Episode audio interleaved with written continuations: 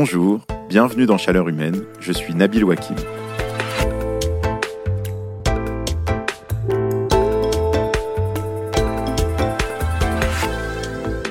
Il y a quelques années, j'ai habité aux États-Unis, c'est là qu'est née ma fille d'ailleurs. Et j'ai été frappé par une pratique qui, je crois, n'existe que là-bas. Aux États-Unis, on vote pour tout. Bien sûr, on vote pour le gouverneur, le maire, les conseillers municipaux, mais on vote aussi pour élire le shérif, le conseil de l'école ou les juges. Avec mon regard de français sceptique de tout, j'ai souvent ricané de ce processus bizarre qui fait parfois élire des dingues à des postes stratégiques. Il y a même un épisode de la série Les Simpsons qui caricature à l'extrême cette version locale de la démocratie.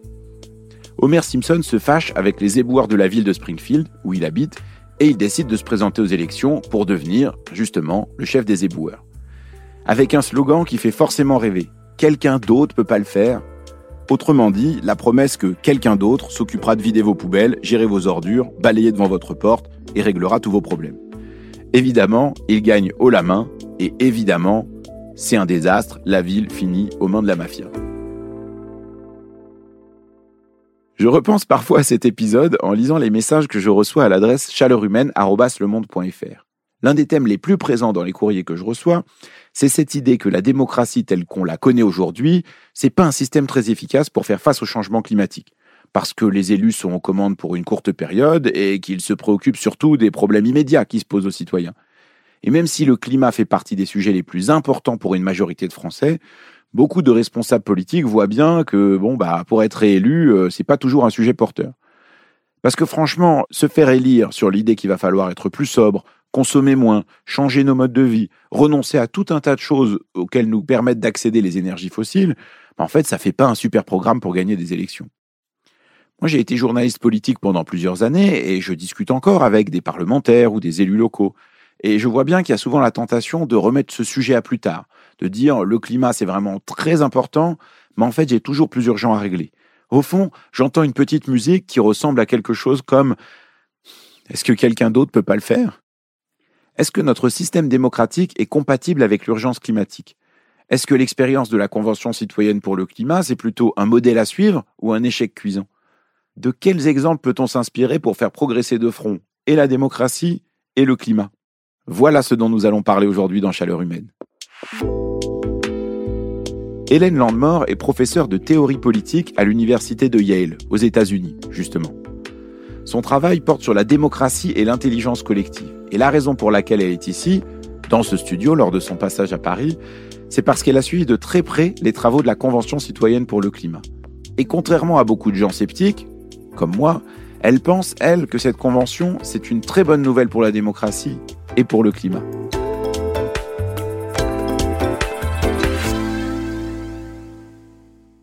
Bonjour Hélène Landemort. Bonjour Nabil. Alors, on va parler de l'expérience de la Convention citoyenne pour le climat, mais avant ça, j'aimerais bien qu'on discute de cette question de la compatibilité entre nos institutions démocratiques telles qu'elles sont aujourd'hui et puis le temps long de la question climatique. Il y a quelque temps, j'ai reçu ici un économiste qui s'appelle Christian Gaulier et il utilise cette expression qui me trotte dans la tête depuis où il dit le problème de la transition, c'est que les coûts sont pour aujourd'hui et les bénéfices sont pour plus tard. Est-ce que c'est pas la même chose d'un point de vue démocratique? Est-ce qu'il n'y a pas un décalage de temps entre euh, ce qu'on veut en tant que majorité aujourd'hui, ce pourquoi on vote, et puis euh, les besoins qu'on a sur le futur, sur le plus long terme, pour maintenir une planète habitable? Est-ce qu'il n'y a pas un décalage de temps finalement? Oui, donc il y a ce problème de la temporalité longue, mais je pense que même avant ça, il y a un autre problème qui est que c'est même pas clair qu'en fait nous ayons en tant que majorité démocratique, on va dire, si on avait un intérêt pour le climat, euh, qu'on ait vraiment une, influence causale sur les, politiques publiques et les, et les lois, en fait. Alors ça, il faut expliquer, parce que c'est vrai qu'en France, on voit dans les enquêtes d'opinion que le climat et l'environnement, c'est très haut dans les préoccupations. Pour autant, ça se traduit pas nécessairement ni dans les euh, programmes des candidats aux élections, ni dans les résultats des votes. Oui, mais moi, ce que m'a révélé l'expérience de la Convention climat, par exemple, c'est qu'en fait, il y avait une majorité derrière, euh, dans, l'opinion hein, publique large, derrière toutes les propositions structurantes de la Convention climat, notamment euh, celles qui me paraissaient, moi, les, plus coercitives, comme la rénovation globale obligatoire d'ici à 2040 de, toutes les habitations, quoi, de tous les, bâtiments publics et privés il y avait un soutien de 74% de la population et on voit bien que c'est pas du tout reflété euh, dans la loi climat et résilience, qui est pourtant une, la loi qui est sortie sur la base des, recommandations de la, de la Convention. C'est pas reflété dans, dans, les politiques depuis 50 ans. Enfin, je, je pense qu'il y a vraiment un décalage entre ce que les gens veulent fondamentalement et ce qu'ils obtiennent par le biais de la démocratie électorale. Alors, on va revenir sur l'expérience de la Convention citoyenne pour le climat, mais avant, j'aimerais bien qu'on parle justement de ça, c'est-à-dire de ce décalage-là entre euh, ce que souhaitent ou souhaiteraient euh, les citoyennes, les citoyens, et euh, l'exercice politique. Qu'est-ce que vous voulez dire en disant que, en fait, il y a un décalage qui existe, que les politiques n'appliquent pas ce que veulent les citoyens? Oui, je pense qu'en fait, on a une conception de la démocratie comme étant, bah voilà, euh, les majorités veulent certaines choses et donc euh, les hommes et les femmes politiques ont, euh, sont censés répondre à la demande en quelque sorte. Et en fait, c'est pas vraiment ce qui se passe. Enfin, en tout cas, je commence à avoir des doutes très sérieux. Il y a notamment une étude de, de, Martin Gillens et Benjamin Page, qui sont des, politologues américains, qui ont écrit un, enfin, qui ont fait une étude de la correspondance entre ce que veulent les majorités euh, aux États-Unis et ce qu'elles obtiennent en fait dans, le domaine des politiques publiques et des, lois américaines. Et ce qu'ils observent sur euh, plusieurs décennies, c'est entre les années 80 et les années 2003 aux États-Unis, c'est qu'il n'y a pas de corrélation entre ce que euh, les majorités veulent et ce qu'elles obtiennent une fois qu'on a pris en compte en fait les préférences des 10% les plus riches. Donc qu'est-ce que ça veut dire? Ça suggère que les majorités n'ont pas d'influence causale, que ce qui détermine les politiques publiques et les lois aux États-Unis, ce sont les préférences des 10% les plus riches. Mais est-ce que cette euh, vision dont vous parlez pour les États-Unis, est-ce qu'elle peut s'appliquer, cette logique-là, euh, dans des contextes européens où euh, le fonctionnement électoral est assez différent, les traditions démocratiques ne sont pas nécessairement les mêmes? Alors, moi, j'ai longtemps pensé que non, ça devait être une aberration américaine. Mais en fait, il y a des chercheurs européens qui ont fait la même étude, enfin, qui ont utilisé la même méthodologie que Gillen Page il y a quelques années, je crois que c'est 2018, sur le cas de l'Allemagne, en disant bon bah voilà, l'Allemagne, c'est pas du tout un cas probable pour ce genre de d'inefficacité de, la volonté des majorités, parce que justement l'argent privé euh, entre très peu en compte. Enfin, c'est pas du tout ça qui finance euh, les élections. C'est financé de manière publique, c'est beaucoup plus transparent, etc. Eh ben non, c'est la même chose. Ils ont trouvé que là encore, les classes, euh, en gros, euh, moyennes et populaires, ne sembleraient pas avoir d'influence causale sur les politiques publiques. C'est vraiment effrayant. Et ils ont un peu fait la même chose, peut-être avec des méthodes moins, rigoureuses euh, dans les pays nordiques et en Norvège notamment. Et là, il s'avère que c'est pas les plus riches qui décident, en fait, ce sont surtout les classes les plus éduquées. Alors, c'est sans doute un peu mieux, mais là encore, est-ce que c'est la démocratie quand ce sont des minorités, soit euh, économiques, soit des minorités euh, éduquées, qui décident en fait? Enfin, c'est quand même assez problématique, moi, je trouve, euh, ce raisonnement-là. Est-ce que ça conduit pas à dire qu'en fait, la démocratie représentative, c'est un système qui fonctionne pas parce qu'il est d'abord favorable aux plus fortunés Et donc, est-ce que ça n'amène pas à une critique qui peut aussi être assez caricatural, assez anti-parlementaire, euh, anti-institution, en disant bon bah voilà, en fait tout ça, ça défend les intérêts des plus fortunés et donc pas de la majorité, et donc euh, désintéressons-nous de ces processus euh, électoraux. Bah oui, c'est vrai que ça peut avoir une implication un peu populiste, c'est le danger, mais en même temps, s'il est démontré que un système électoral a des, des, conséquences plutocratiques systématiques, il va falloir qu'on se pose la question est-ce qu'on vit vraiment dans des démocraties? Est-ce que c'est un accident de l'histoire qui fait que, je sais pas, euh, à cause de la mondialisation, euh, de l'influence des technologies, des réseaux sociaux, de, ou peut-être des, modes de financement, etc., de, des campagnes politiques, on, arrive à ce résultat-là, ou c'est vraiment structurel? Et moi, j'avoue que je, défends maintenant la thèse hein, peut-être un peu radicale et peut-être même un petit peu populiste, euh, selon certains, qu'au fond, c'est le système électoral qui conduit à ces conséquences-là, que c'est pas un accident, que c'est pas contingent, que c'est dans la nature de la démocratie électorale, en fait, d'avoir ces conséquences-là. Et, c'est pas une idée, euh, finalement, ni si radicale ni si nouvelle, au fond, parce que il y a beaucoup d'auteurs, depuis Aristote, les Grecs, depuis Montesquieu, Rousseau et plus récemment Bernard Manin en France, qui disent la même chose, enfin, qui disent, qui n'en tirent pas forcément les mêmes implications normatives, mais qui disent au fond, l'élection, c'est un mode de sélection euh, oligarchique qui permet d'identifier euh, les, les notables ou en tout cas euh, les personnes qui ont une visibilité sociale pour des raisons qui sont liées à leur statut, notamment économique, etc. Et, en fait, on envoie au pouvoir toujours les mêmes, c'est-à-dire les membres bah, des classes socio-économiques supérieures, des, des, membres des classes éduquées, etc. Et c'est pas toujours mauvais en soi. Je veux dire, les, gens qui sont sélectionnés sont, souvent très compétents, et... mais c'est juste que l'homogénéité de leur groupe fait que ils ne voient et ne comprennent et ne s'intéressent qu'aux problèmes de gens qui leur ressemblent, ou même quand ils s'intéressent aux, classes populaires, ils comprennent pas forcément ce dont elles ont besoin. Et, donc, il y, a une déperdition d'intelligence collective, en fait. Oui, mais on pourrait faire l'argument que euh, ben, peut-être qu'il y a aussi un certain nombre de gens qui, parce qu'ils ont fait de longues études, ben, en fait, sont mieux dotés pour prendre un certain nombre de décisions. Si on revient sur la question euh, climatique, on peut dire, bon, bah voilà, c'est un sujet qui est extrêmement compliqué. Euh, pour savoir comment faire pour réduire nos émissions de gaz à effet de serre, massivement d'ici à 2050, bon, bah, en fait, il vaut peut-être mieux confier ça à des gens euh, qui euh, sont capables de comprendre euh, la mécanique du climat, sont capables de comprendre comment fonctionnent les systèmes énergétiques complexes, etc. Oui, c'est une intuition qu'on partage tous. Une certaine manière, on est tous un peu élitistes en ce sens-là, mais sauf qu'en pratique, c'est pas ce qu'on observe. Moi, ce qui me frappe vraiment, c'est que la convention climat, qui était composée de, de, gens tirés au sort, elle a fait des propositions bien plus radicales que ce que n'a jamais fait le Parlement euh, français. Alors, il y a deux explications possibles. On peut dire, soit c'est une question cognitive, effectivement. Alors, c'est surprenant que le Parlement français, avec tous ces gens très éduqués, ne voit pas le problème ou une explication euh, plus par les intérêts, par les conflits d'intérêts, disons. Et, là, euh, c'est peut-être une, explication particulièrement plausible, au sens où les citoyens tirés au sort, euh, ils ne sont pas financés par qui que ce soit. Ils ont finalement de compte à rendre qu'à leur père et, à leur conscience, alors que les, élus, ben, c'est pas facile de s'aliéner les lobbies. Regardez, un des problèmes de l'éducation aussi, c'est que parfois les réponses techniques ne sont pas les bonnes réponses. La taxe carbone, je ne dis pas que la taxe carbone, euh, c'est pas un élément d'un panel de réponses euh, sous certaines conditions, etc. Mais l'avoir comme espèce de, geste technique qui va répondre au problème, c'est l'erreur qu'a fait le gouvernement de, Macron en 2018. Justement, ils se sont dit, tiens, on va faire une taxe carbone pour financer la transition écologique. Et résultat, les gilets jaunes quand même. Donc on voit bien qu'ils n'avaient pas du tout anticipé l'impact sur bah, la classe... Euh, moyenne populaire en périurbaine de, ce rajout de coûts à la pompe tous les mois. Quoi. En fait, ce que je trouve problématique dans ce que vous dites, euh, c'est cette idée que les institutions démocratiques, en fait, ça marche pas très bien, ça ne fonctionne pas. Et du coup, je me dis, ben ça, est-ce que ça risque pas d'alimenter une tentation autoritaire qui est déjà très forte, et y compris pour faire face aux défis climatiques, avec certaines, certains qui vont nous dire, ah bah, on préfère avoir un régime plus autoritaire, qui met en place des mesures et qui oblige tout le monde à les suivre. On perd trop de temps avec tous ces blablas.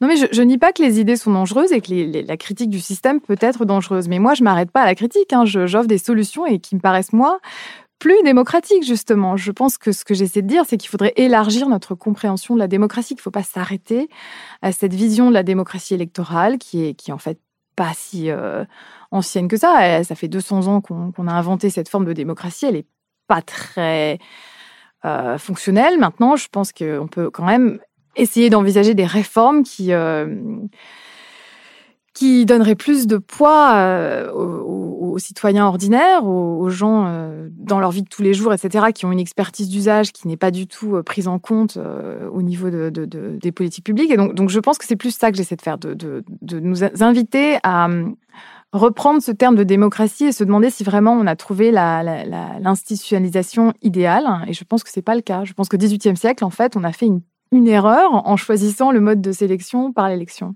À vous écouter, on a l'impression que seuls euh, les plus fortunés vont être des perdants de la transition parce qu'ils vont devoir euh, participer plus.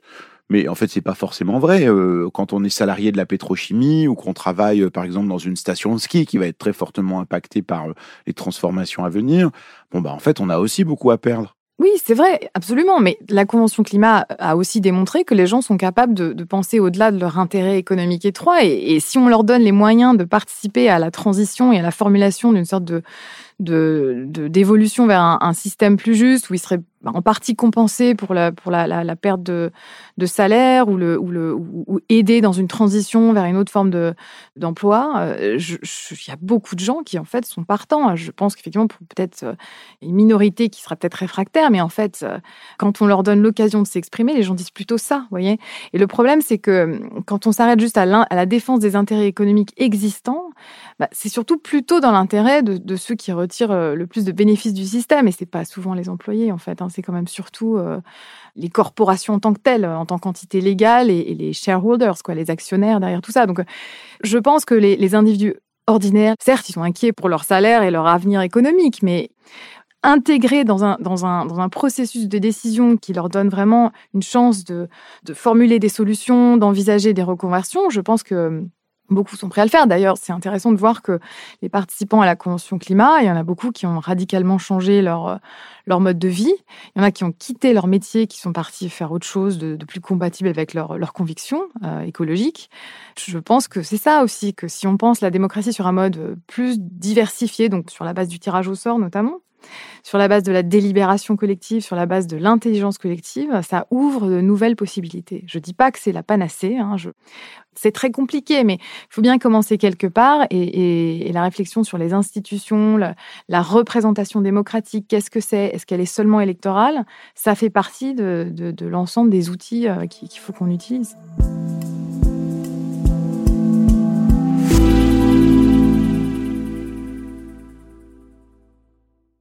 Alors justement, vous avez parlé de votre euh, regard sur la Convention citoyenne euh, pour le climat. Donc cette assemblée de citoyens tirés au sort avait été mise en place après le mouvement des Gilets jaunes dont vous avez parlé. Et sa mission, c'était de trouver des solutions pour faire baisser massivement les émissions de gaz à effet de serre de la France dans un esprit de justice sociale. Il y avait 150 citoyens qui ont fait 149 propositions pour essayer de changer la politique climatique de la France euh, sans que ce soit les plus pauvres qui payent, en gros. Emmanuel Macron, qui a initié ce processus, avait promis de reprendre ses propositions sans filtre, mais en fait, quand on y regarde de plus près, la plupart des propositions ont été soit rejetées, soit amoindries lors de leur passage au Parlement. Vous, vous avez euh, suivi de près euh, la Convention citoyenne pour le climat et euh, je disais tout à l'heure que vous avez trouvé que cette expérience était plutôt un succès d'un point de vue démocratique. Pourquoi? De mon point de vue, c'est un succès parce que c'est même une avancée historique, j'ai envie de dire, parce que c'est la première fois qu'on a donné aux citoyens le rôle de, quasi-législateur, en fait. Ce que le président Macron leur demandait, c'était, énorme. Hein. Moi, au début, j'étais même sceptique. Je pensais même pas qu'ils étaient en fait capables de le faire. il leur a demandé sur un sujet énorme, euh, technique, euh, avec des dimensions très complexes, de en fait de faire des, propositions de loi quasiment euh, avec en co-construction avec des experts, avec l'appui d'un comité légistique, donc de juristes, etc. Et il a promis de, les appliquer directement pour certaines d'entre elles, ou alors de les faire passer au Parlement, ou alors de les, faire passer directement à un référendum. Donc, bon, du coup, le Parlement, d'ailleurs, a, mal vécu ça, parce que ça a été vécu comme une compétition pour eux, mais je pense que c'est l'Assemblée à qui on a donné le plus de pouvoir euh, jusqu'ici, d'une certaine manière. Euh, L'Assemblée citoyenne, je veux dire, tir au sort. Alors évidemment, les promesses n'ont pas été tenues. Euh, il n'y a pas eu de référendum. je, suis d'accord avec vous sur l'amoindrissement de, de, toutes les propositions, malheureusement, mais Malgré tout, ça reste un précédent. Vous voyez, moi, par exemple, je me considère déjà comme assez à la pointe de, ces débats et je, n'envisageais pas avant tellement, en fait, la possibilité de citoyens législateurs en tant que tels. Je voyais plutôt les assemblées citoyennes comme des, assemblées où on définirait un agenda général. Voilà. Et je trouve qu'avec ce pari que les citoyens allaient faire euh, ce travail, en fait, on a eu l'occasion de, vérifier qu'ils en sont capables. Et je dirais que même, euh, je pense que le, pari de, Macron, c'était de se dire, bon, bah, ils vont faire ça avec des experts, ça va aller. Mais en fait, euh, je veux dire, les experts, ils n'étaient pas là tout le temps. Euh, les juristes, il y en avait très peu et bon, ils n'étaient pas non plus toujours à disposition, etc. Donc au final, c'est quand même les citoyens qui ont formulé ces propositions, qui se les sont appropriées, qui ont voté sur les reformulations légistiques, techniques. Donc, euh, je trouve que c'est un beau succès de ce point de vue-là. je ne crois pas qu'il existe d'assemblées citoyennes comparables au monde. Oui, mais justement, le fait que ces citoyens ils se retrouvent en situation de proposer des lois, est-ce que c'est pas un peu bizarre? En quoi est-ce qu'ils sont plus légitimes qu'un député ou une députée qui a été élu par les habitants de sa circonscription, même avec une participation réduite? Oui, mais c'est là qu'on se rend compte que ce concept de légitimité, il est, très controversé en fait, parce qu'on voit bien que justement, euh, la raison pour laquelle on fait appel à des assemblées tirées au sort et à tous ces, processus euh, délibératifs, participatifs nouveaux, c'est parce que la représentation électorale, elle est en crise de légitimité profonde et ça fait longtemps que ça dure. Le taux d'approbation euh, des parlementaires, des élus, etc., mais dans l'ensemble des démocraties occidentales qu'on dit avancées, il est, extrêmement bas. et c'est pour ça qu'il y a des mouvements sociaux, c'est pour ça qu'il y a des contestations permanentes, c'est pour ça qu'on est au bord de la, de, enfin, je veux dire, il y a des révolutions au Chili, il y en a une en Islande, il y en a, il y a plein d'endroits où ça va pas, et il y a même cette tentation autoritaire dont vous parliez juste avant, qui fait que si on n'a pas une, une, ouverture de ces questions de légitimité de représentation à un public plus large, on se retrouve avec le basculement vers des solutions euh, autoritaire, voire fasciste. Donc, euh, donc moi, je, pense que cette question de légitimité, elle n'est pas du tout réglée par le fait de dire ah bah ils sont élus. Vous voyez, c'est un début l'élection. Après, faut faut mériter quand même d'avoir, enfin, faut continuer à mériter d'avoir été élu. Or, euh, c'est pas clair que la, performance des élus, elle, elle, elle, elle, préserve cette légitimité. Je crois qu'elle je crois qu'elle diminue plutôt. Alors, à l'inverse, on peut penser la légitimité des citoyens tirés au sort sur la base d'autres choses. L'impartialité du sort, le fait que ça crée des assemblées plus descriptivement euh, représentatives de l'ensemble du peuple. Donc, c'est d'ailleurs, on voit très bien que dans les sondages, euh, les, Français se reconnaissent dans la Convention. Euh, il y a eu des sondages qui montrent, je crois, que trois Français sur cinq sont d'accord pour que les, une assemblée tirée au sort comme la Convention climat fasse des propositions en leur nom. Alors, on leur a pas demandé si seraient d'accord pour qu'elles prennent des décisions Alors non, Bon, ça c'est peut-être un peu tôt, mais, mais je pense que cette notion de légitimité, elle est en train d'évoluer. Sur la question de la décision, justement, euh, bah, il y avait un moyen qui avait été retenu, qui avait beaucoup été discuté pendant la Convention citoyenne pour le climat, qui était de mettre en place un référendum à l'issue de la Convention pour que euh, les Françaises et les Français s'expriment directement sur euh, les propositions de la, Convention. vous, vous avez suivi un peu les discussions autour de, autour de ça. Est-ce que vous pensez que ça aurait pu être une bonne idée? Pourquoi ça n'a pas fonctionné? Ah, moi, je trouvais que c'était une très bonne idée. Alors, la raison pour laquelle ça n'a pas fonctionné sont complexes. Ça tient à l'histoire du référendum dans ce pays, qui est plutôt plébiscitaire, qui est plutôt une, utilisation du référendum comme une espèce de, dispositif top-down euh, pour valider, en fait, euh, des décisions déjà prises. Enfin, vous voyez, sur les traités européens, par exemple, c'est n'est pas des précédents euh, très glorieux. Hein. On demande l'avis au peuple et ensuite on l'ignore. Donc, euh, du coup, ce qui se passe en France, c'est que quand il y a un référendum sur une seule question, les gens votent pas sur la question, ils votent contre ou pour euh, le président en cours, quoi. Mais il y avait moyen de, contourner ça, je pense, en faisant un référendum à choix multiple. Alors comme c'est pas une option constitutionnellement, on peut aussi contourner ça en faisant plusieurs référendums le même jour. Ça aurait été possible hein, euh, en France. Ça aurait été copier le modèle irlandais ou en Irlande, ils ont fait des assemblées citoyennes euh, très réussies sur le, mariage pour tous et l'avortement. Et puis ils ont fait euh, des référendums avec des questions à choix multiples pour bah, vérifier l'adhésion de la population et puis aussi leur poser des questions très spécifiques sur les formulations, enfin, ou des choix de, des choix dans, voilà, de, parmi les réformes proposées. Et en France, on aurait pu faire la même chose sur les propositions de la Convention. Et avoir cette dimension de choix multiple, ça aurait évité la personnalisation et l'aspect plébiscitaire pour ou contre Macron. Je pense que ça aurait été une bonne solution.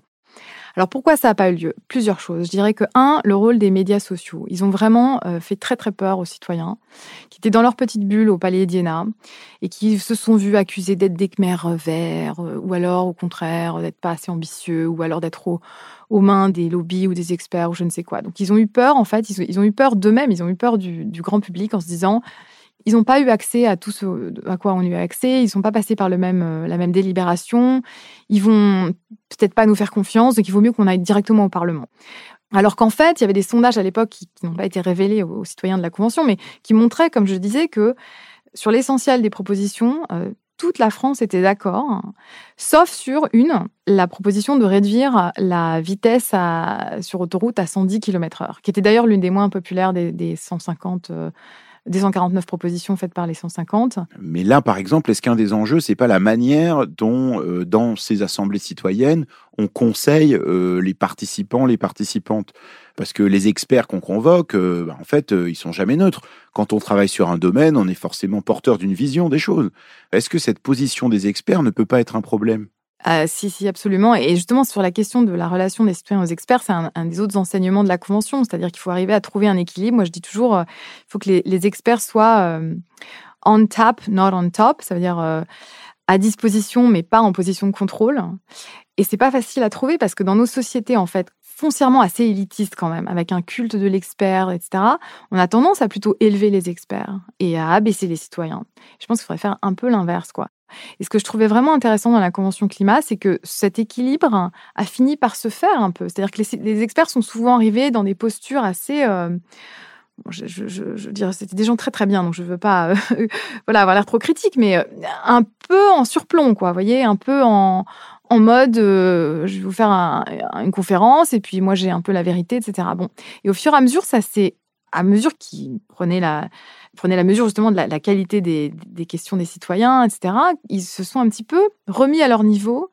Et je trouve qu'il y a eu une, forme d'humiliation un peu, enfin au sens propre, un peu saine des experts, justement. Parce que c'est vrai que sur la question climatique, je parlais tout à l'heure de tentation autoritaire, il y a aussi cette tentation-là de confier notre devenir climatique à des experts en disant bah voilà il y a des gens qui savent comment on fait euh, des bilans carbone qui savent réduire les émissions euh, ils disent bon bah voilà la physique ça marche comme ça le les questions énergétiques ça marche comme ça les questions agricoles ça marche comme ça. Donc en fait on fait des calculs puis ensuite on met ça en place et puis on le fait. Et donc la question de la place des experts, elle, peut être critiquée, mais en même temps, d'un autre côté, on voit bien aussi que, y compris pour les parlementaires actuels, il y a un niveau d'expertise et de connaissance qui n'est pas suffisant. Euh, au moment euh, des élections législatives, il y a un certain nombre d'experts, de climatologues, de géographes, dont certains sont venus d'ailleurs dans ce podcast, qui sont allés devant l'Assemblée en disant on va vous former, vous les, nouveaux députés, on va vous, faire comprendre comment fonctionne le changement climatique et quelles sont les pistes proposées par euh, le GIEC, le groupe d'experts de l'ONU pour le climat, l'Agence internationale de l'énergie, etc., etc.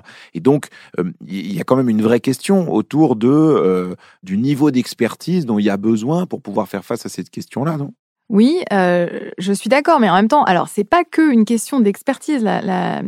c'est très important l'expertise, mais rappelons-nous que c'est aussi la justice sociale. C'est aussi ça euh, qui était dans la question posée au, au conventionnel, et, c'est ça qui fait problème. C'est-à-dire que on n'essaie pas juste d'arrêter le changement climatique, on essaie aussi de le faire d'une manière qui qui ne, enfin qui sacrifie pas des pans entiers de la population ou des, pays entiers. Enfin, je veux dire, il y a aussi cette question-là.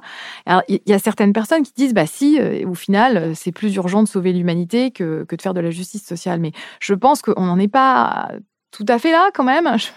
Je, pense qu'on peut encore se poser la question de, OK, mais il faut que ce soit juste, hein, cette transition. Et cela dit, euh, là où je suis d'accord, c'est que les citoyens, quand ils sont arrivés le premier week-end, ils ont tous dit qu'ils s'étaient pris une claque, qu'ils n'avaient pas du tout conscience des enjeux, de, l'urgence, etc. Et je pense que c'est vrai aussi des parlementaires qui sont pris dans des, jeux politiques de court terme. C'est là que l'aspect délibération de cette convention est essentiel. Et la délibération, il n'y en a pas beaucoup au Parlement. Alors que dans les conventions, ils ont l'espace, le temps, la liberté euh, intellectuelle de lire, de s'éduquer, de consulter des experts, de se parler. Et, ce qu'ils disent tous, c'est que, enfin, vous voyez, pour la convention fin de vie, par exemple, là, moi, j'observe qu'il y a beaucoup de gens qui ont changé d'avis sur la, question de la fin de vie. Il y avait une petite minorité qui était contre, presque invisible au début. Là, euh, on est passé à environ 40, 43 personnes qui sont contre. Alors, on va voir où on va terminer. Mais... Et ils disent, ben, on, a changé d'avis euh, déjà une fois, deux fois, trois fois. Et, et c'est pas parce que les gens essaient de, de, nous convaincre ou de, nous faire changer d'avis, mais c'est parce qu'ils nous, ils nous écoutent et ils nous donnent des arguments et, et c'est dans le respect, etc. Et au Parlement, on a souvent l'impression que c'est pas ça, que c'est plus des. Ils essaient pas de se convaincre, hein. ils essaient de marquer des points, ils essaient de. C'est des jeux de pouvoir en fait. Et je suis pas sûre que ça permette vraiment de, de monter en, en connaissance quoi. Alors les commissions parlementaires, c'est souvent là où en fait tout le travail se fait, hein. mais c'est Enfin, je sais pas. Je pense qu'il y, a des enjeux comme ça d'intégration de l'expertise qui se font mieux au sein des, des, des assemblées euh, citoyennes. Un dernier point, peut-être quand même sur la Convention citoyenne pour le climat. Euh, une des difficultés, c'est que quelque part, on a l'impression que la Convention a fait son boulot si elle arrive là où on avait envie qu'elle arrive, c'est-à-dire qu'on lui fixe quand même un objectif. Euh, si les citoyens, en discutant entre eux, avaient dit bon bah en fait euh, cette histoire de climat, on trouve que c'est beaucoup trop compliqué, que c'est beaucoup trop coûteux, ça nous va pas, donc en fait on préfère ne pas mettre en place de politique climatique. Je dis ça évidemment de manière très caricaturale finalement, on aurait eu aussi un exercice démocratique, mais qui n'aurait pas du tout atteint son but d'un point de vue euh, d'efficacité euh, de politique publique. Oui, bah, il y a toujours un risque que le processus soit en tension avec euh, l'objectif espéré. Mais pour le coup, je pense que, enfin, moi, je, fais confiance au processus. Hein. Je, pense qu'il y a des. Je vous donne un exemple. Hein. Par exemple, en Corée, il y a eu des assemblées citoyennes qui ont été organisées, enfin, des sous le mode sondage délibératif, ça s'appelle, sur la question du nucléaire. Le président était en faveur de fermer des installations nucléaires. Euh, il y en avait cinq. L'échantillon euh, de, citoyens a décidé que finalement, ils allaient les garder ouverts, ils allaient continuer l'exploitation parce que la, les circonstances économiques de la, de la Corée euh, du Sud ne permettaient pas de se passer euh, de, ces, réacteurs de ces réacteurs nucléaires.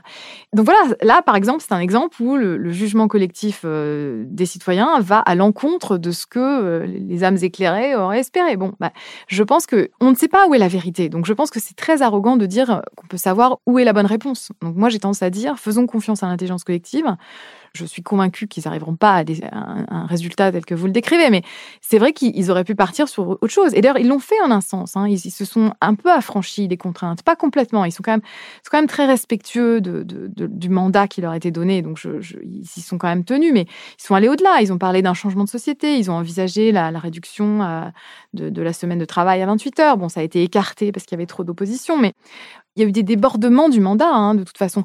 Par exemple, sur, euh, euh, les aspects constitutionnels, ça faisait pas partie du mandat. A priori, ils ont, ils ont décidé de faire des propositions de réforme de la, du préambule de la Constitution, de l'article 1, d'introduire la, proposition d'écocide. Tout ça, ça n'a aucun effet sur les, enfin, aucun effet direct et mesurable sur euh, les réductions de gaz à effet de serre. Mais ils se sont appropriés ces enjeux-là aussi.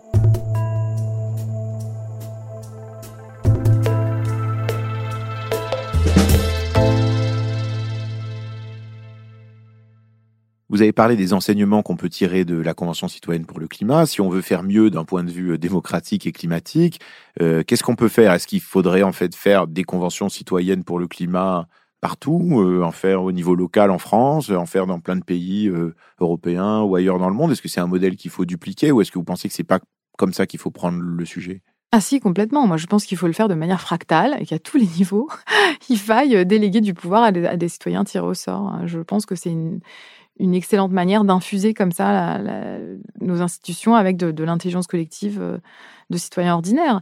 Et euh, je dirais qu'une première étape, ce serait d'institutionnaliser une assemblée permanente sur le climat avec des citoyens tirés au sort qui seraient échangés tous les ans ou tous les, je sais pas, tous, les, tous les neuf mois. Euh, et qu'il y ait un espèce d'agenda de, long terme comme ça qui soit suivi parce que sinon, si c'est des espèces d'assemblées comme ça, ad hoc, euh, c'est un peu limitant quand même. Et puis on voit bien qu'elles n'ont pas d'impact. Oui, parce que finalement, si on veut parler de comment faire, on voit bien que ces processus-là démocratiques que vous décrivez, ils sont séduisants, mais la difficulté, c'est derrière la mise en œuvre des propositions et puis le suivi de ces propositions-là. C'est-à-dire qu'aujourd'hui, la Convention citoyenne, elle n'existe plus, donc le gouvernement peut dire, ah bah regardez, on a appliqué plein de choses de la Convention citoyenne, et les citoyens euh, individuellement disent, ah ben non, c'est pas vrai, euh, ça, ça a été amoindri, euh, etc. Et donc, comment faire pour que suivre la mise en œuvre de ces politiques et puis voir si euh, ça avance ou si ça avance pas dans la bonne direction. Bah, c'est là qu'on revient à cette question de légitimité. Il faut que euh, on arrive à donner une légitimité euh, institutionnelle à des assemblées de ce type pour qu'elles aient enfin, enfin qu'elles aient la légitimité de prendre des décisions et ensuite de les appliquer et de les voir appliquer. Qu'est-ce que ça veut dire? C'est radical hein, quand même comme perspective. Il faut que soit il y ait une réforme constitutionnelle, soit que le, enfin, ou en tous les cas, il faut que le Parlement accepte de perdre du pouvoir au profit de ces assemblées sur des questions climatiques afin que le système fonctionne mieux et qu'on arrive à des solutions. Enfin, je vois ça comme ça. Moi, je, pense qu'un bon exemple, c'est la, Belgique. Ils ont créé une, une assemblée euh, tirée au sort sur le climat qui est euh, maintenant euh, enfin, permanente, quoi, qui est là pour gérer ces questions-là sur le long terme. Alors, je ne suis pas complètement sûre qu'ils aient un pouvoir décisionnaire. Hein. Je pense qu'on on en est là nulle part, en fait. Mais je ne vois pas comment les choses vont changer tant que ça reste des instances consultatives. Hein. Oui, c'est la région de Bruxelles qui a mis en place une assemblée citoyenne pour le climat avec des représentants qui sont renouvelés chaque année et qui formulent euh, des recommandations précises. Est-ce qu'il y a d'autres pays qui ont mis en place des conventions citoyennes qui, vous semblent intéressantes à regarder? En Irlande, euh, le procédé a été utilisé plusieurs fois, notamment sur des sujets de société, comme par exemple l'avortement ou le mariage pour tous. Comment ça s'est passé la première fois qu'ils l'ont fait? La première, elle était hybride, deux tiers de, de citoyens, un tiers de parlementaires nommés par les partis. Et ça s'est tellement bien passé qu'ils ont dit bon bah la prochaine on, la fera euh, de manière euh, pure avec que des citoyens tirés au sort sur l'avortement. Bon en plus les parlementaires voulaient pas euh, mettre le doigt là-dedans, hein, c'était trop trop trop difficile pour eux. Et ensuite donc l'Assemblée sur l'avortement entre autres sujets a fait des recommandations de décriminalisation de l'avortement, donc d'enlever l'article 8 de la Constitution irlandaise qui, qui rendait criminel en fait l'acte d'avorter. Et ça a été soumis au Parlement qui l'a mis immédiatement un référendum, et là, le référendum a approuvé euh, la recommandation des citoyens. Donc, si vous voulez, c'était un espèce de, de cercles vertueux avec une assemblée citoyenne bon, consultative, mais quand même moralement influente, des parlementaires qui ont pris au sérieux euh, cette recommandation, qui l'ont immédiatement mise entre les mains des majorités, et puis un vote majoritaire qui confirme donc euh, le fondement de ce raisonnement en quelque sorte. Donc ça, c'est vraiment un peu idéal comme scénario. Ça, si on pouvait faire ça, c'est bien aussi. Du coup, on, pas forcément besoin de donner un pouvoir décisionnaire à l'Assemblée, mais le Parlement prend très au sérieux ces choses-là. On peut aussi évoluer vers ça. Euh, bon. Sur le climat, le problème, c'est que ça me paraît difficile parce que autant L'avortement, c'est un droit qui coûte pas grand-chose. Enfin, je veux dire, en termes économiques, donner ce genre de droit, c'est pas, euh, voilà, ça, crée pas une opposition de lobby, vous voyez. Alors que sur le climat, là, c'est plus compliqué parce que je crois que les, je me souviens plus du chiffre exact, mais je crois que la convention climat, ses propositions, ça allait coûter 40 milliards d'euros, quelque chose comme ça. Et puis vous voyez bien que quand on dit euh, on va arrêter euh, les vols. de moins de 4h30 et ça va affecter quand il y a une alternative bas carbone disponible ça aurait affecté 30% des vols en France. Vous voyez? Bah, L'industrie euh, voilà, euh, correspondante, elle n'a pas du tout envie euh, de, perdre tant de ressources et d'opportunités. Donc, il y a une résistance massive. Donc, je ne suis pas sûre que là, l'aspect consultatif suffise, du coup, parce qu'au Parlement, ça va bloquer. dans les ministères, ça va bloquer. C'est les lobbies qui vont complètement arrêter le, le processus. C'est ce qui s'est passé pour le, mais est-ce qu'une des difficultés, c'est pas aussi que sur la question climatique, on parle de choses qui sont en fait très très très diverses, de la manière dont on euh, habite nos logements, euh, les transports, euh, le rapport au travail, l'aménagement du territoire, l'agriculture, enfin voilà, donc on est quand même sur un panorama de choses qui sont très diverses, et donc on sort finalement avec une transformation de la société qui est très très importante. Il suffit pas juste de se mettre d'accord sur une mesure. Je dis pas que sur la fin de vie c'est facile. Euh, c'est évidemment très difficile et très important et très intime pour beaucoup de gens. Mais euh, sur le climat, on est dans une dimension systémique qui change euh, un peu la nature des modèles économiques, de l'organisation de la société, etc. Et donc est-ce que ça c'est atteignable en ayant un fonctionnement démocratique aussi ouvert que vous le décrivez? Mais je vois pas comment on fait autrement. Et, disons que j'ai une autre idée que j'ai pas évoquée, mais c'est que je, que je pense très importante, c'est que non seulement il faudrait donner un peu plus de, pouvoir euh, décisionnaire ou une juridiction propre à, une assemblée tirée au sort sur le climat, mais il faudrait aussi euh, connecter euh, cette, cette assemblée centralisée au niveau national à des, à des, à des assemblées similaires au niveau régional. Hein, voyez Moi, j'aimais bien le, modèle du grand débat où il y avait eu 21 assemblées régionales, en fait. Euh, alors, ça incluait euh, les, les dom-toms, euh, il y avait une assemblée en plus pour les jeunes spécifiquement, il y avait, bon, il y avait plein d'assemblées comme ça, et, mais aussi des assemblées régionales, régionales. Et donc, moi, j'avais été assistée à celle à, Rouen. Et voilà, ça, c'est très bien. On part, en fait, c'est même plutôt dans ce sens-là qu'il faudra aller. On commence par des assemblées régionales qui font remonter du contenu, qui est ensuite utilisé, synthétisé et, utilisé par, par une assemblée au niveau national. Enfin. En fait, la réalité, c'est qu'il y a plein de modèles possibles. Hein. Euh, il y a plein de théoriciens qui en parlent. Il y a des modèles bicamérales, il y a des modèles euh, hybrides. Il y a plein de choses qu'on peut faire. C'est juste que voilà, il faudrait qu'on expérimente plus encore à plus grande échelle, et, notamment pas seulement au niveau régional, au niveau national, mais au niveau mondial. Donc là, la seule expérimentation que je connaisse sur le climat, ça a été fait par des activistes et des universitaires qui ont créé une, ils ont appelé ça une assemblée mondiale pour le climat. Bon, c'était euh, un prototype. Hein. Ils avaient 100 personnes. Euh. Alors il y avait un, berger afghan, euh, il est très, il y avait une une couseuse brésilienne. Enfin il y avait tout, il y avait des Chinois, il y avait il y avait plein de gens comme ça rassemblés un peu par par un tirage au sort un peu spécifique. C'était sur la base de la géographie avec des coordonnées, des coordonnées comme ça géographiques. Et une des recommandations qui est sortie de cette assemblée toute petite, qui a duré quelques semaines, qui était purement virtuel, donc c'était par Zoom, ça a été d'instituer de, un crime d'écocide au niveau mondial. Et c'est intéressant parce que c'était exactement une des recommandations qui est sortie de la Convention française aussi, vous voyez. Seulement, euh, le Parlement français a transformé ça en délit, donc c'est beaucoup moins euh, puissant, voilà. Mais c'est vrai que si on le fait pas au niveau mondial, euh, c'est pas possible en fait, parce que du coup, on, s'aborde euh, bah, les, entreprises françaises qui vont se retrouver attaquées en justice par le monde entier, alors que leurs compétiteurs sont complètement libres de continuer à polluer les mers et, et, euh, détruire la faune et la flore. Donc, effectivement, je pense qu'il y, a quand même un, problème d'échelle et qu'il y a des questions qui doivent se résoudre au niveau mondial.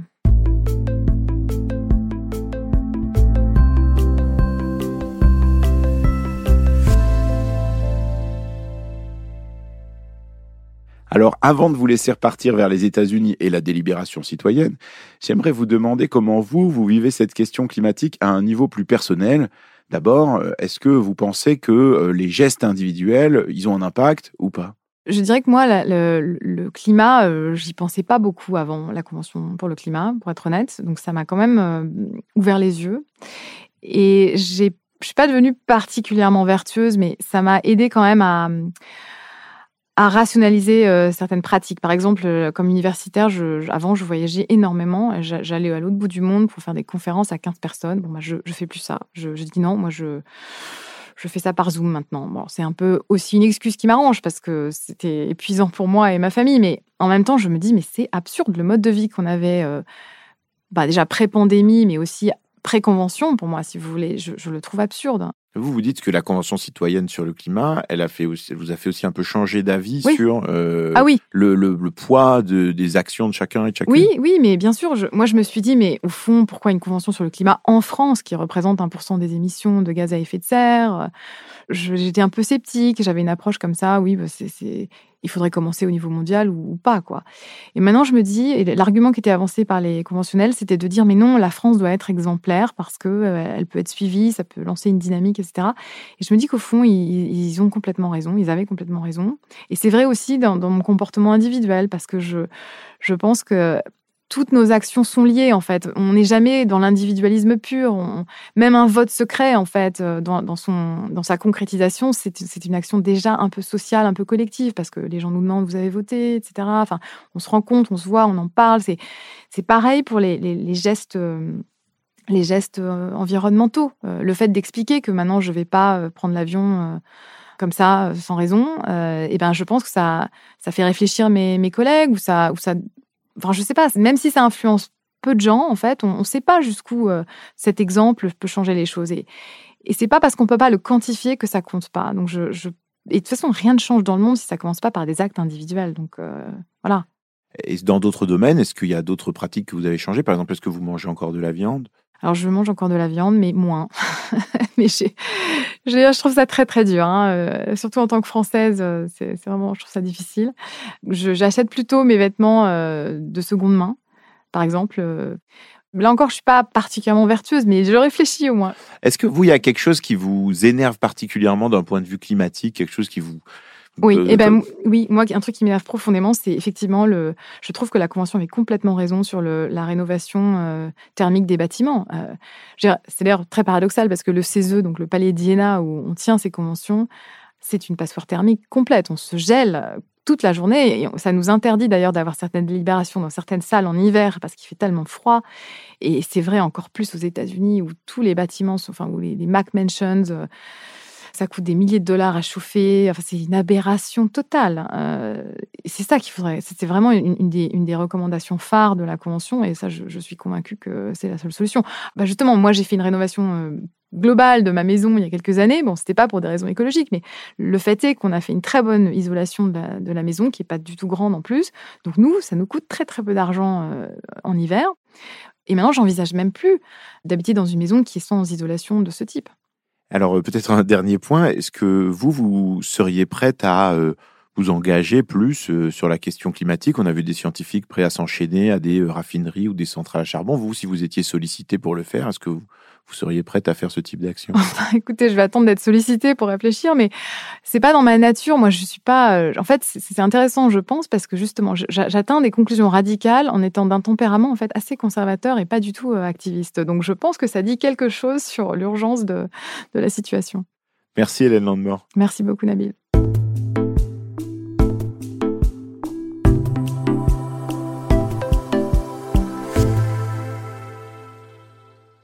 Je dois dire que depuis que j'ai enregistré cette conversation avec Hélène Landemort, ça m'a fait beaucoup réfléchir. La première chose que je retiens, c'est euh, ce qu'elle retire de la Convention citoyenne sur le climat. Jusqu'ici, j'avais plutôt considéré que la vraie leçon à tirer de cette expérience, c'était d'abord qu'avec une bonne formation, tout le monde pouvait comprendre les enjeux climatiques et les ordres de grandeur. C'était déjà pas mal. Mais Hélène Landemort, elle, elle va plus loin. Elle dit que cette expérience prouve qu'on aurait de meilleurs résultats dans nos politiques climatiques si on faisait confiance à des citoyens choisis au hasard plutôt qu'au Parlement. C'est quand même assez détonnant comme idée. Et la deuxième chose, c'est justement son raisonnement assez radical sur la démocratie et son fonctionnement. l'idée qu'en fait la démocratie représentative reflète surtout les intérêts des plus riches. Cette idée est à la fois séduisante et assez dérangeante, je dois dire. Mais c'est vrai que quand j'applique cette grille de lecture aux politiques climatiques, j'y vois l'une des raisons des échecs de la taxe carbone, de la rénovation thermique des bâtiments, du développement de l'énergie solaire. En faisant arriver les politiques climatiques d'en haut, on prend le risque qu'elles ne soient pas comprises, et donc qu'elles n'arrivent jamais à bon port. Sa solution à elle, c'est d'inclure au maximum les citoyens de toutes les catégories de population dans l'élaboration et dans la prise de décision, et ça dès le début. La troisième idée, c'est cette proposition qu'elle formule. Créer une assemblée permanente sur le climat, avec des citoyennes et des citoyens tirés au sort, qui sont renouvelés chaque année. J'aime bien cette idée. Elle donnerait de la chair à une démocratie climatique dont nous avons bien besoin même si j'ai un peu du mal à voir comment ça pourrait fonctionner, et notamment comment ça pourrait s'imbriquer avec les institutions existantes, le Sénat, l'Assemblée nationale, etc. Ça me paraît en fait euh, à peu près aussi incompatible que quand j'essaye de faire rentrer les Lego Harry Potter de ma fille dans son bateau pirate Playmobil. Mais je dois dire que je suis aussi assez gêné par une partie de son raisonnement. D'abord, c'est pas tout d'avoir des super processus de décision démocratique. Il faut ensuite mettre en œuvre les politiques climatiques. Et rapidement, parce qu'on n'a pas toute la vie. Et là, je ne sais pas trop si multiplier les conventions citoyennes, ça pourrait améliorer les choses. Et puis, il y a aussi dans cette réflexion un risque, que reconnaît Hélène Landmer d'ailleurs, et qui, moi, me tracasse beaucoup. Le risque que cette critique d'institutions déjà fragiles, eh bien, ça ouvre la voie à une réponse plus autoritaire, qui prétendra être plus efficace. Et là, ça sera plus du tout démocratique.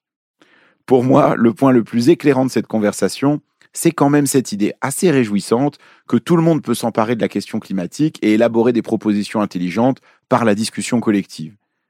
C'est passé de quelqu'un d'autre peut pas le faire à en fait tout le monde peut le faire. C'est vrai, ça résout pas tous les problèmes qui sont sur notre liste, mais tout de même, ça nous donne des perspectives assez chouettes.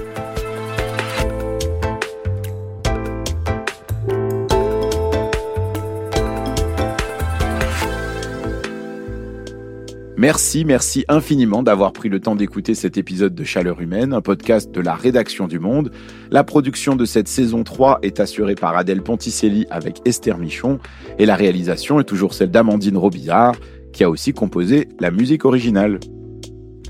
Chaleur Humaine, c'est aussi une infolettre hebdomadaire tous les mardis à laquelle vous pouvez vous inscrire gratuitement sur le site du Monde. Chaque semaine, je réponds à vos questions sur le défi climatique. Enfin, j'essaye. Si vous êtes encore là, prenez le temps de m'écrire pour me dire si cet épisode vous a fait réfléchir ou au moins délibérer collectivement. Vous pouvez m'envoyer vos critiques, vos avis et une salade de fatouche au sumac à l'adresse chaleurumaine.lemonde.fr. Et si cet épisode vous a plu, vous pouvez bien sûr le partager avec vos amis, en débattre et également venir mettre des commentaires sur votre plateforme de podcast préférée. Je vous retrouve la semaine prochaine pour réfléchir, débattre, explorer et se gratter la tête en chantant pour faire face aux défis climatiques Merci pour votre écoute et bravo, bravo d'être resté jusque-là. À bientôt!